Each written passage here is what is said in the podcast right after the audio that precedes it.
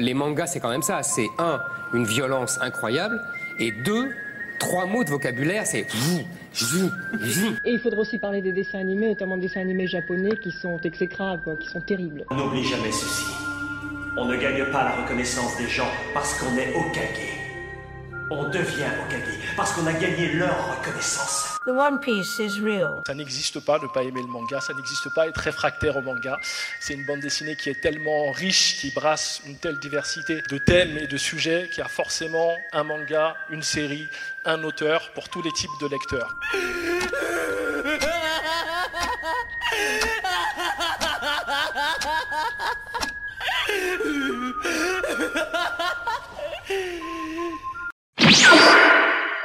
Hello et merci d'avoir cliqué sur ce podcast. Aujourd'hui, nouveau format que j'ai intitulé marque-page. Il s'agit ici d'une review audio parce que dans certains cas, les 500 caractères d'Instagram ne me permettent pas de tout dire. Aujourd'hui, on va parler de Dan Dadan.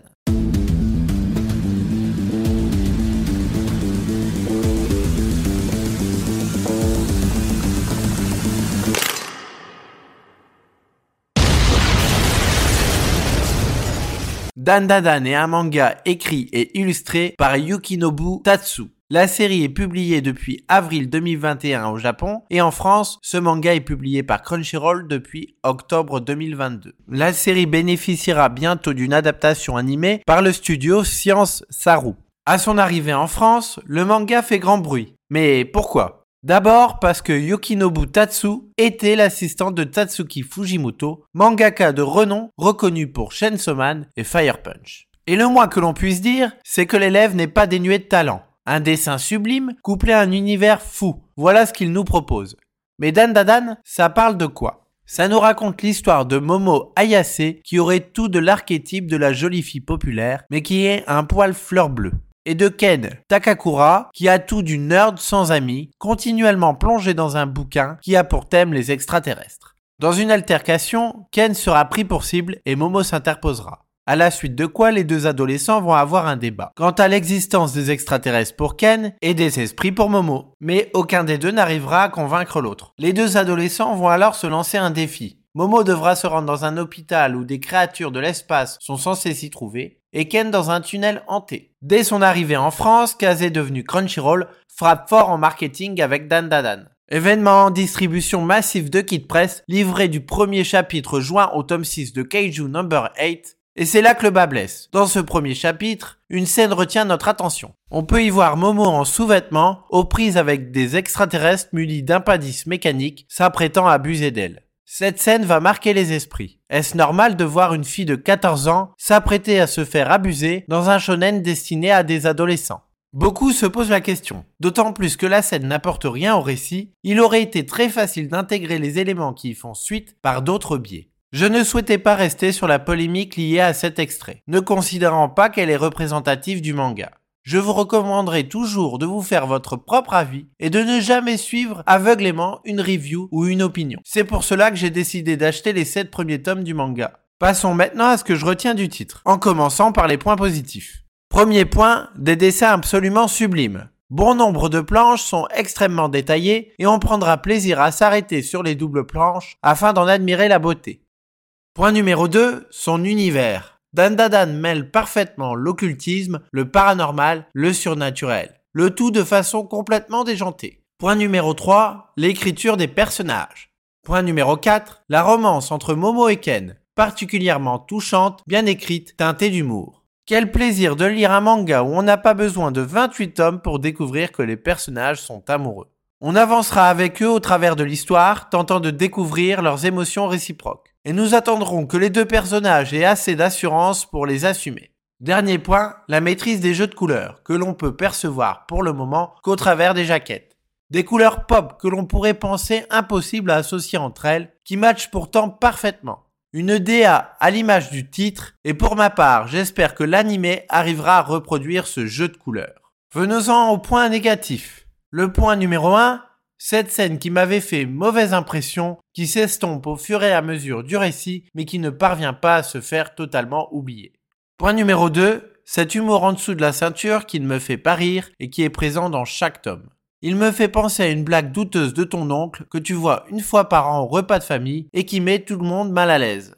Bien conscient que cet humour participe au côté décalé du manga, celui-ci n'arrive pas à me convaincre, pire, il arrive parfois que celui-ci me fasse sortir du récit. Le côté loufoque, c'est pas ce qui m'intimide, puisque je suis un lecteur de Doro et Doro. Et vous en conviendrez, il est difficile de trouver plus perché que ce manga. Le troisième point, le scénario que je trouve un peu léger et que le dessin ne parvient pas à compenser. Pour moi, un bon manga, c'est avant tout une bonne histoire avec un dessin un minimum immersif et un découpage qui facilite sa lecture. Pour le moment, j'ai l'impression de ne pas voir où le titre veut nous emmener, mais j'ai conscience qu'il s'agit là du style de Dan Dadan, de nous laisser porter par l'histoire. C'est pourquoi, si le titre n'arrive pas à m'offrir davantage, il n'est pas impossible qu'il quitte ma collection, puisque ma wishlist déborde de séries tout au moins aussi qualitatives. C'est parti pour le Culture J.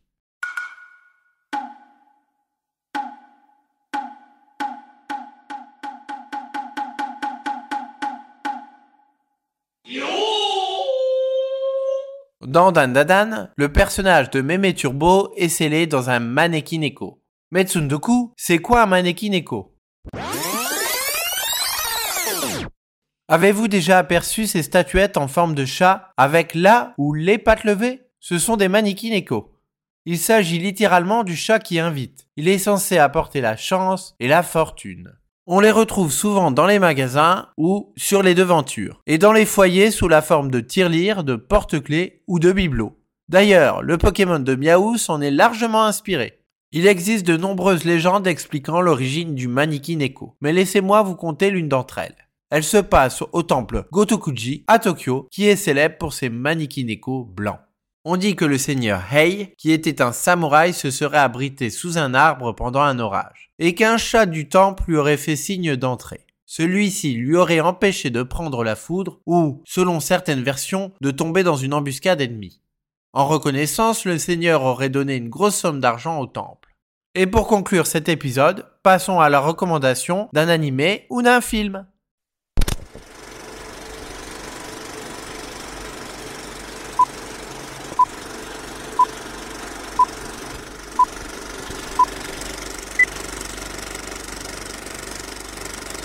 Et puisque le titre du jour nous évoque en partie les yokai, quoi de mieux que le voyage de Shiro?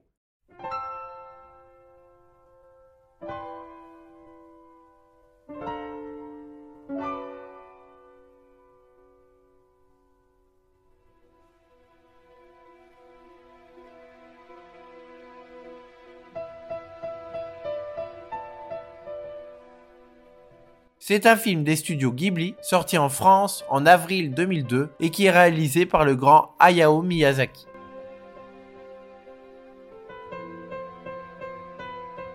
Le film nous raconte l'histoire de Shihiro, une fillette de 10 ans qui déménage avec sa famille vers sa nouvelle maison. En chemin, il découvre ce qu'il pense être un parc d'attractions abandonné. Attirés par l'odeur des victuailles, les parents vont alors les manger. Mais ils vont subir une terrible malédiction. Ceux-ci seront changés en porc par la sorcière Yubaba.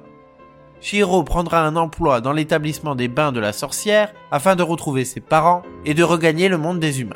C'est un film qui peut être vu par toute la famille, un classique à voir au moins une fois. La BO est sublime et on s'attache aux personnages et à Shiro. Un monde où les apparences sont trompeuses et où les personnages sont teintés de gris. Impossible de voir ce film et de rester de marbre. Si l'écoute de cet épisode t'a plu, à la manière d'un Genki Dama, je t'invite à me donner un maximum de force en me laissant un commentaire et un maximum d'étoiles sur ta plateforme d'écoute préférée. Moi je te dis à la prochaine et garde l'esprit shonen.